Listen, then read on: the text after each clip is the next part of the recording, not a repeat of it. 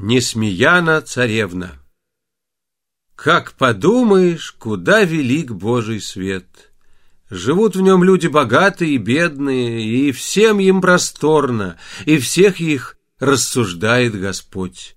Живут роскошные и празднуют, живут горемычные и трудятся, каждому своя доля царских палатах, в княжьих чертогах, в высоком терему красовалась Несмеяна царевна.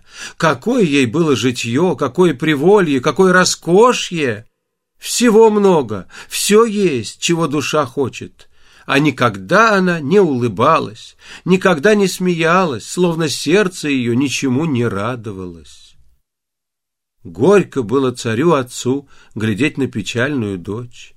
Открывает он свои царские палаты для всех, кто пожелает быть его гостем. Пускай, говорит, пытаются развеселить Несмеяну царевну. Кому удастся, тому она будет женою. Только это вымолвил, как закипел народ у княжьих ворот. Со всех сторон едут, идут и царевичи, и княжевичи, и бояре, и дворяне, полковые, и простые. Начались пиры, полились меды, царевна все не смеется. На другом конце, в своем уголке, жил честной работник. По утрам он двор убирал, вечерами скот пасал, беспрестанных был трудах. Хозяин его, человек богатый, правдивый, платою не обижал. Только покончился год, он ему мешок денег на стол. «Бери, — говорит, — сколько хочешь», а сам в двери и вышел вон. Работник подошел к столу и думает, как бы перед Богом не согрешить, за труды лишнего не положить. Выбрал одну только денежку, зажал ее в горсть, да вздумал водиться, напиться, нагнулся в колодец, денежка у него выкатилась и потонула на дно. Остался бедняк ни при чем. Другой бы на его месте заплакал, затужил, из досады б руки сложил, а он нет. Все, говорит, Бог посылает. Господь знает, кому что давать, кого деньгами наделяет, у кого последнее отнимает. Видно, я худо рачил, мало трудился, теперь стану усердней. И снова за работу. Каждое дело в его руках огнем горит. Кончился срок, минул еще год. Хозяин ему мешок денег на стол. «Бери, — говорит, — сколько душа хочет». А сам в двери и вышел вон. Работник опять думает, что Бога не прогневить, за труд лишнего не положить. Взял денежку, пошел напиться и выпустил невзначай из рук. Денежка в колодец и потонула. Еще усерднее принялся он за работу. Ночь не досыпает, день не доедает.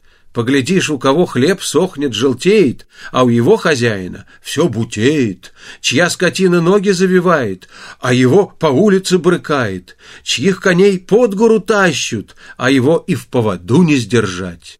Хозяин разумел, кого благодарить, кому спасибо говорить. Кончился срок, миновал третий год, он кучу денег на стол. Бери, работничек, сколько душа хочет, твой труд, твоя и деньга, а сам вышел вон. Берет работник опять одну денежку, идет к колодезю воды испить, глядь, последняя деньга цела, и прежние две наверх выплыли.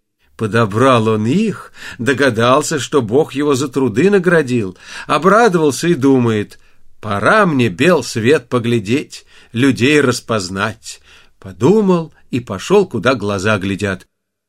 Идет он полем, бежит мышь.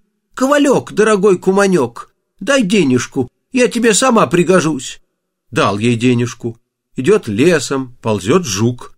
Ковалек, дорогой куманек, дай денежку, я тебе сам пригожусь. Дал ему денежку.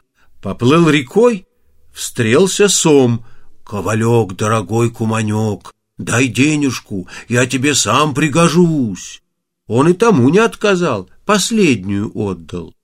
Сам пришел в город, там людей, там дверей! Загляделся, завертелся работник на все стороны, куда идти не знает. А перед ним стоят царские палаты, с ребром, золотом убраты. У окна несмеяна царевна сидит и прямо на него глядит.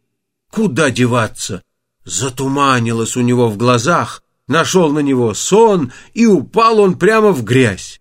Откуда ни взялся сом с большим усом, за ним жучок-старичок, мышка-стрижка, все прибежали, ухаживают, ублаживают, мышка платьице снимает, жук сапожки очищает, сом мух отгоняет. Глядела-глядела на их услуги Несмеяна царевна и засмеялась. «Кто? Кто развеселил мою дочь?» — спрашивает царь. Тот говорит «Я», другой «Я». «Нет», — сказала Несмеяна царевна, — «вон этот человек», и указала на работника. Тотчас его во дворец, и стал работник перед царским лицом. Молодец молодцом! Царь свое царское слово сдержал, что обещал, то и даровал. Я говорю, не во сне ли это работнику снилось? Заверяют, что нет, истинная правда была. Так надо верить».